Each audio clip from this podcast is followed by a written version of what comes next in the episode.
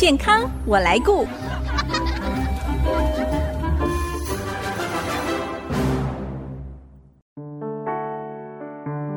IC 之音 FM 九七点五，欢迎收听《健康我来顾》，我是代班主持人小青。今天在我们节目中呢，要带大家一起来了解哦，这个关心的健康议题是我们的。宝贝的下一代啊，现在的少子化，我想每个人家里如果能够有 baby 出生，那真的是非常珍贵的事。我现在在路上看到孕妇，都很想向他们鞠躬，好，谢谢他们愿意生小孩。但是孩子呢，呃，从在妈妈肚子里到刚出生，嗯、到后来慢慢成长，真的有很多。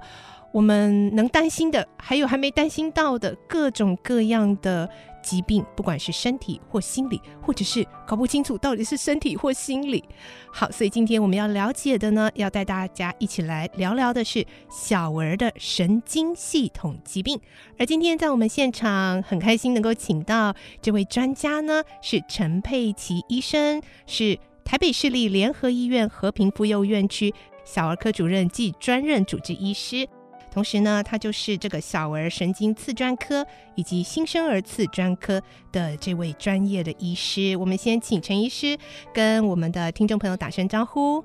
嗨，各位听众朋友，大家好。呃，我是呃台北市立联合医院和平妇幼院区的小儿科医师陈佩琪。嗯。那我自己本身有一些小儿神经。次专科，还有新生儿次专科跟急诊次专科。那今天很高兴来这边跟大家聊聊，哎、欸，我专业的一些问题。是，呃，其实我自己也有两个小孩。那陈医师，您自己也有小孩，现在也都很大了。嗯、我相信当爸爸妈妈的哦，真的都会觉得这个小孩从可能从要。怀孕备孕就开始一直在担心我们所做的事情会不会影响到他哪里啦什么的，所以啊、呃，我们今天也希望借着这一集的内容跟大家哦，借由这个专业的分享，让我们的这些爸爸妈妈们可以更放心的去孕育我们的下一代。嗯、那刚刚讲到一些少子化的问题哦，其实，在我们做三十五年的小儿科医师，大概都很有感。我记得我刚开始民国七十几年去从事小儿科的时候，我们那时候每年的新生儿数目啊，大概大概啊，大概差不多四十万，就很好记的一个数字，四十万。大概就是我刚出生，我们家四个小孩，对，大概大概都是四十万。那后来到了差不多在十年前哦，就是有一点很可怕的数字，就是变成二十万，就等于说少掉一半。那去年因为这两三年就是 COVID-19 很流行，那可能结婚或者说。不喜欢进医院嘛，所以怀孕的呃那个妇女又少了，嗯、所以去年已经掉到呃十三万以下，呃今年会不会更惨？搞不好搞不好会了。嗯、所以所以就是一些少子化之下哈，我们当然对一个每个宝贝的生命，当然希望它是一个很 perfect 的这样子。但是呃不否认，就是说呃医疗越来越发达之后，我们越来越重视一个个别小孩子的一个健康。那我今天就是特别要聊聊说，呃我们在从哪一方面能够注意，那其实小孩子的发展哦，有时候呃范围很广，有时候发展你会觉得很悬嘛哈。啊、那其实我们在呃国建署在小孩子。五岁以前就是呃上小学七岁以前哦，他都有学龄前都有一些七次的呃健康检查。那你知道小儿科的健康检查跟大人不一样，大人的健康检查大部分就是说呃抽血做影像检查，那最主要是看看你有没有三高代谢或癌症。那小儿科就不是了，你看到小儿科的那个呃健保那个预防手册哈，就是它一本的就一本的那一种哈，它最主要是呃。左边有一页就是要叫你评估一下，对，就是有一个疫苗的一个 record 的，就是你今天打什么疫苗的话，就是要负责把你登录在上面。那另外还有一个就是说做这个健康检查的这个七次当中呢，就是要注意小儿科除了说他会登录那个身高体重头围，呃，就是对，就是三围之外，最主要就是一个发展的指标这样子。那发展指标当然就是像我们医院呢，我们本身医院会定定做这个七次的。呃，分配在哪一个年纪？像新生儿科的话，就是一个月、两个月、四个月，还有一岁、一岁半、两岁半，再带来就是五岁。当然，每个医院可以订立不同的一个呃做这个健康检查的时间呐。那我们医院定的这个呃七次的话，我们最主要是评估除了你的身高、体重、头围。有没有符合你的年纪之外，最主要还是要看看你的发展的指标有没有达到你年纪该有的这样子。所以所谓的我们的发展哦，应该是就是说你随着年纪的增长，你可以达到你这个年纪该有的一些技能啊，就叫做一个发展。啊，当然如果说没有达到你年纪该有的技能的话，我们当然就说你是发展呃迟缓。那迟缓也不能够说啊，譬如说。哎，别人就是，比如说有些阿嬷会互相比较啊，哦，别人家的孙子会了，我家孙子不会，你不能够一对一比较，就说你你你你这个呃小朋友有问题。我们的是一个 group 下去比较，嗯、就是说，比如说你你你两岁可以做到，比如说两岁都走路走得很好，甚至于会小跑步，九成的人都可以这样。但你这个小朋友如果说没有办法做到，就是说九成的小朋友在这种年纪你可以做到，但是你的小孩子还没办法做到。那个才叫做发展迟缓，嗯、所以发展迟缓是要有一个呃呃，就是一个比较客观的一个标准，嗯、不是一对一比较啊，人家做到你不能做到，就是有对对，所以说你要这个年纪九成以上人做做到，有人说是两个标准差了，差不多百分之八十四的人做到，但是你这个小孩还做不到的话，你就代表说你这一方面，嗯、呃，可能是会有一些发展迟缓。嗯，那发展迟缓的话，可以分很多的面向啦，像呃，大家都知道我们有一个 scale，就是说一个量表。那最主要可以分成一个动作上面。那动作方面有大动作跟小动作，了哈所谓的大动作当然就是坐站爬啦、翻身啊、嗯、什么那那那些的。那种大动作吃完，其实诶、欸、家长都知道啦，比较容易发现，比较容易发现嘛。嗯、你时间到了，你不会你不会翻身，你不会坐，你不会爬，你不会走路，那当然家长就会带来找医生，这比较没有什么。问题。那另外一个小动作，其实小动作也对人体的脑部的发展是很有指标性。那所谓的小动作啊，譬如说，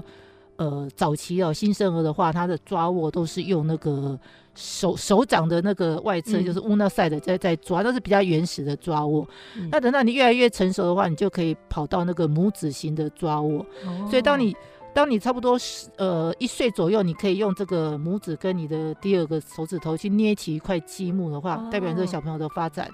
小动作嘛哈，就是代表是、嗯、是是是很 OK 的。但是小动作 OK，代表你的脑功能是 OK 的。嗯、所以大动作跟小动作其实都可以评估一个人的脑功能，只是说小动作可能要家长更仔细的细心评估。我有时候在门诊问他说，小朋友可不可以做到？家长会跟我说啊，我没有注意的啊，陈医师，我回家再看看好了。因为有些比较没有观察到，没没有观察到这样，但是我也会提醒他，就是说你要注意，你如果担心小朋友的发展有没有问题，其实小动作也是一个你需要去注意的一个地方。嗯、那另外第三个就是几乎到门诊来，大部分都是讲这个问题，就是语言呐、啊。然后说、嗯、他还不讲话，也、欸、就不讲话了。这大部分都是他的 chief complaint，就是他最主要的主诉，就是说他认为小朋友发展迟缓，最主要是语言，他就说都不会讲话。嗯，呃，这这是比较常见。那另外还有最近比较社会上有讨论到的，就是一些呃社会的一些社交跟情绪跟社会的互动跟适应的障碍。那这一方面的话，就是属于比较自闭症，或者说比较自闭症的亚型。亚型就是呃比较轻微的自闭症，就叫做亚斯伯格症这样子。其实自闭症跟亚斯伯格症都是一个呃这种情绪、社会、社会情绪互动、人际关系的一个障碍的一个一个 spectrum，就是一个光谱。只是说自闭症是属于严重光谱，那雅思是在光谱的哪一哪一端？对，那雅思是比较轻微的一个光谱。的那那那一端这样，那、啊、这两个就是自闭跟雅思，它早期当然有可能会语言发展来迟缓来表现，所以有时候我们遇到语言发展迟缓哦，早期啦，我记得在差不多民国一百年前吧，在这一百年以前哦，我们有时候会想说，嗯、你是不是听不到，所以就会给他 refer 说，哎、欸，去耳鼻喉科拍个听力检查。嗯，现在哦，因为我们出生哦，强迫。全部都要做听力检查，嗯、所以没有通过的话，他一定会给你追踪。所以很多听力发展迟缓的话，在六个月，如果真的是这样子的话，在六个月他就会给你一些矫正了，这样子。开始。对，所以你知道两三岁那小孩子才说，怀疑说他不会讲话，或者说一岁多还不会有一些简单的一些爸爸妈妈、阿公阿妈的称谓，那种的话，我们现在很多小儿科医师就 knee jerk 就已经不会想到说是语言发展问题，因为。呃呃，不会听力的问题，因为早期听力的筛检有问题的话，都已经被抓出来。对，所以现在大部分就是说语言发展迟缓的问题原因呐、啊，大部分还是偏向于它是一个比较属于自闭症或者说雅思的。嗯、哼哼哼，那另外还有一个就是说他智能障碍的人，当然语言发展也会迟缓。有一个 group 就智能障碍，那另外还有一个 group 就是他根本就是一个 normal，是一个正常的，只是说他。哎、欸，台湾话就大鸡慢啼啊，但是大鸡慢啼也是一个长者的智慧，再继续观察，观察之后他就会了。所以这样，所以以前心智课有一个医师跟我讲说，其实哈，你不要看说哦，台湾很多呃家长会带小孩子来看说他语言发展迟缓哦，他说他统计过哈，这些将来大概都是四五成，将来都是一个 normal，所以真的可以像说阿公阿妈讲的说是大鸡慢啼。但是我们台湾的医学哦，没那么退，没那么落后，就是说每个语言发展，就是说啊，你回去再观察，你可能是大静慢体，你还是有一些客观的一个可以先评估的标准。看看对对。那我现在医生当小儿科医生当那么久了，我大概也知道说要怎么看一个小朋友经验值到到底是不是一个大静慢体，还是说你真的就是有问题的。嗯，对，所以发展可以呃分为说就是大动动作方面的大动作、小动作，还有语言。然后还有一个就是社会性，就是他的人际关系，就是社会处理跟你对你身边的事情的一个处理，嗯、人际关系的处理，这个几个都是我们目前可以评估一个小朋友呃、嗯、发展到底有没有正常的一个，就是分成几个部门，这样家长比较好了解这样子。好，这个阶段呢，我们听到陈佩琪医师跟我们非常详细的哦，呃，也借由他在这个第一线跟很多这个家长啊、孩子们的这样子的一个经验值的分享，所以呢，希望呃这个阶段给大家。啊，带来一些认识哦。这个小儿的神经系统疾病，因为在初期的时候，可能真的爸爸妈妈还要花很多的时间去相处跟观察，才能够呃早期来发现。那下一阶段呢，我们待会会请陈医师来继续跟我们聊哦。那如果真的是孩子真的有这样子的一个神经系统方面的疾病，那怎么样的疗程跟怎么样的预后？家长们应该要怎么样来先做一些预备呢？我们先休息一下，待会回来。欢迎再度回到 IC 之音 FM 九七点五健康我来顾节目，我是代班主持人小青。今天我们在节目中呢，跟大家来聊聊小儿神经系统疾病哦。哇，刚刚上一个阶段我们听到医师的分享之后，真的觉得。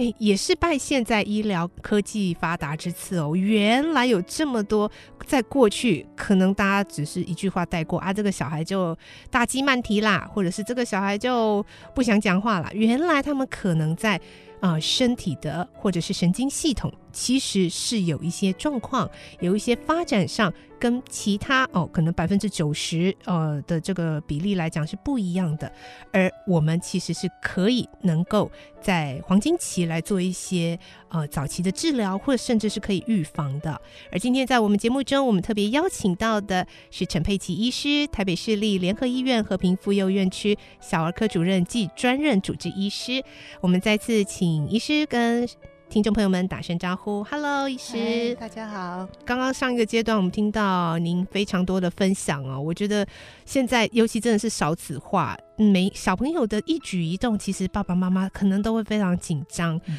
那如果小朋友真的，哦，我们有时候在一些新闻事件上看到一些爸爸妈妈啊，看到自己的小孩可能发生了一些意外，常常就会跟这个呃医疗院所发生一些纠纷哦，这样子。那其实我们。爸爸妈妈也都并不希望有这样的事发生。如果我们能够呃有专业的知识，或者是呃早期能够知道在黄金期的时候能够做一些判断，或者是来得及去就医做诊治的话，那就可以避免这样的憾事发生。所以这种这种发展的迟缓，我们会从几个管道去发现。当然，就最最常见的就是说，父母亲或者说阿公阿妈觉得这个小孩子有问题，他带来找医生看，这是最常见的一个管道。那另外有一些就是说，呃，医生在看门诊，有时候你是啊，比如说你感冒来找我，但是我看一看就觉得你这个小朋友的发展有问题，我也会叫他去看一些专业的啊。另外，像我本身是小儿神经科的医师哦，我在医院也会开一些呃特殊的门诊。所谓的特殊的门诊，就是说一些。高危险群的一些小孩子的，呃，什么叫做高危险的小孩子哦？嗯、像譬如说，现在最大宗大概就是早产，或者是说低体重儿，或者说出生的时候，刚刚跟主持人聊天，就是说有聊到说，出生的时候正好有一些缺氧的那个、那个、那个事件出来，接生状对，接生状况有一些问题。啊，或者说你有一些呃新生儿时期有一些呼吸道的问题啊，需要到加护病房去插管啊，或者说黄疸过高需要换血，反正我们在我们妇幼医院都会把说你有曾经有住过 ICU 都把它列入一个高风险群的小孩。哦、那所谓的高风险就是意思是说你呃出院之后你要回来门诊追踪你的、嗯、呃神经学的发展，所以很多的小儿神经科医师也会去开这个特别的门诊。啊，当然这个有时候你会觉得说还不够啦，所以现在的国健署还有一个就是我刚才说到一个健儿手册，就是打预防针的时候，就是广泛性的全部就是筛检，只要你因为台湾打预防针大概。九成九九都有了，所以你每次来打预防，针、嗯，对，打得很认真。那就是你来打预防针的时候，我顺便就是强迫你要做那个健康检查，这样这也是一个。一个一个一个一个方式，对对对对对，就是我们有很多不同的管道可以去发现小孩子呃有问题这样子啊，当然有问题的那种那种呃时间上你会发现的时间不太一样，譬如说我说大动作跟小动作，那可能一岁之内你就可能会发现，因为。你说一岁之内你不会翻身，你不会坐站爬啦，或者说一岁的一一岁三个月你不会走路，我当然知道你这个动作有问题，大概每个都看得出来。那另外就是说比较难以处理，或现在比较被注意到的，当然就是自闭症跟雅思，嗯、就是说他除了早期会有一些语言发展迟缓来表现之外，其实他背后是代表了他有一些自闭症跟雅思。那自闭症跟雅思的意思就是他一个呃，他的定义其实最主要是他就是社交社交的障碍，还有一些。固着式的兴趣，嗯，这种就是固着式的兴趣哦，就是我们常常会说它是属于比较高功能方面的，可能他对某一些东西有特别有兴趣，然后一直会去 focus 研究他那个。哦后来有人跟我讲说，那个旧金山那个戏骨啊，那个工程师啊，他说好好高的比例是属于这一类的人口。他说他们在外面走路的时候，几乎都在思考他们，然后人际关系不好，然后就是只喜欢做自己的领域，然后到外面去就是那些。走路的时候眼睛不看人，就典型的很像那个 那个雅思的那个那个，所以有好有坏啦。但是就是说，你要发掘他的一些专长，去从这个地方去发展他的一个一个未来。对，其实大家都知道说啊，诊断有时候很容易啊。像我这么，我觉得我自己很有经验。我看到一个小朋友就说。嗯主述说语言词的话，我大概会看得出来他这个人有没有问题，或者说他跟我的互动，我大概会知道说这个人到底有没有一些属于那种雅思的那个呃，就是自闭族谱的那个这个这个这个光谱的这种疾病。那接下来你给家长诊断完之后啊，接下来问题就来了，你要怎么样去呃训练他？那那其实我刚刚说他这个是一个脑功能的一个呃障碍嘛。那脑功能障碍它只要不是退化性的，所谓的不是退化性，就是说它不会再对不。会再累积一些，像譬如说一些代谢物质的累积哦，那可能病人会退化。像前不久有一个那个罗伦佐的有那个就是一个高链脂肪、长链脂肪酸的持续性的累积，他那个脑功能会越来越退化，那可能真的是复健也没有用，他那个可能就是要变成要呃骨髓移植才有办法。但是哈，那种自闭症跟亚斯伯格症这种人，就是就是他是一个稳定型的，就是。早期的脑功能不晓得为什么、嗯、很多都是因为基因上面的一些问题，再加上一些环境的互相的作用，产生他这个病症。那其实它是一个稳定的一个脑功能的障碍，所以你训练他，他一定是有进步，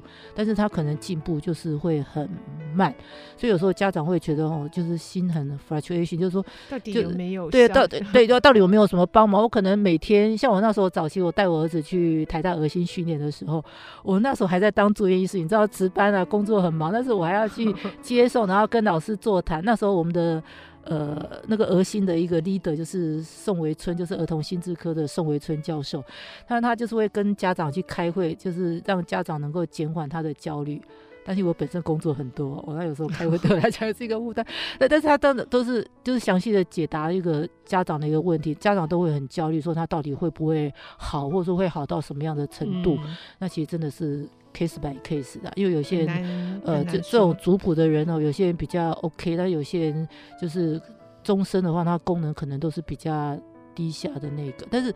再怎么样哦，就是训练还是有效啦，还是要有刺激。对，嗯、那那训练有效，那另外需要训练的一个理由就是减缓家长的焦虑，你知道吗？如果家长知道你小朋友这些问问题的话。你若没有去给他训练的时候，哇，你那个心理的那种障碍会、啊、会会很大。那我们常常就说哦，就是早期训练能够真的是早期训练可以得到比较快的进步，嗯嗯，但是也不需要去做一些很特殊的一个课程或者很贵的一个课程这样子啦。对呀、啊、对呀、啊，是需要训练，但是不要太听信一个偏方，就是去送一些很很特殊、很很全脑开发，对，那那个太贵的话，那个真的不需要。但你就算你真的没有训练，或者说训练的时间比较少哦，这种。小朋友就是随着年纪的进展，他也会从社会上面慢慢的学习。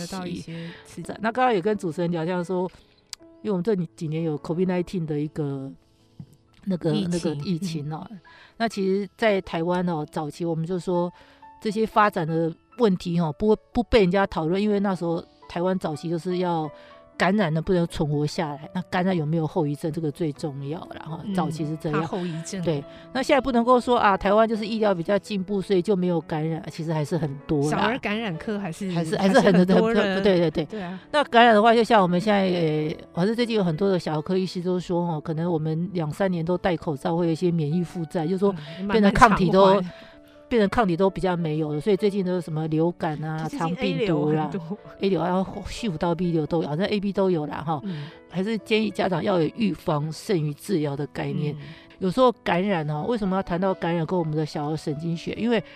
感染哦，如果说它只是在一个呼吸道还好啦，譬如说 COVID-19 哈，或者肠病毒它就在喉咙破皮啊，或者。但是万一哈，他这个感染如果跑到脑部去哦，说实在，一个病毒跑到脑炎或者说脑膜炎哦，那个大概说非死即伤啊，就是会很严重的。冬天本来很多的病毒就会流行，然后对，那我们现在有一些肠病毒的疫苗，有当然有一些流感的，所以预防胜于治疗还是在小儿科还是一个很重要的一个概念呢。嗯，好，我们今天非常谢谢陈佩琪医师来到我们的节目中，跟我们做这些分享，也祝福啊、呃、听到节目的。妈妈们，嗯，能够放心、开心的孕育下一代，祝福大家，谢谢，谢谢陈医师，谢谢，谢谢。谢谢。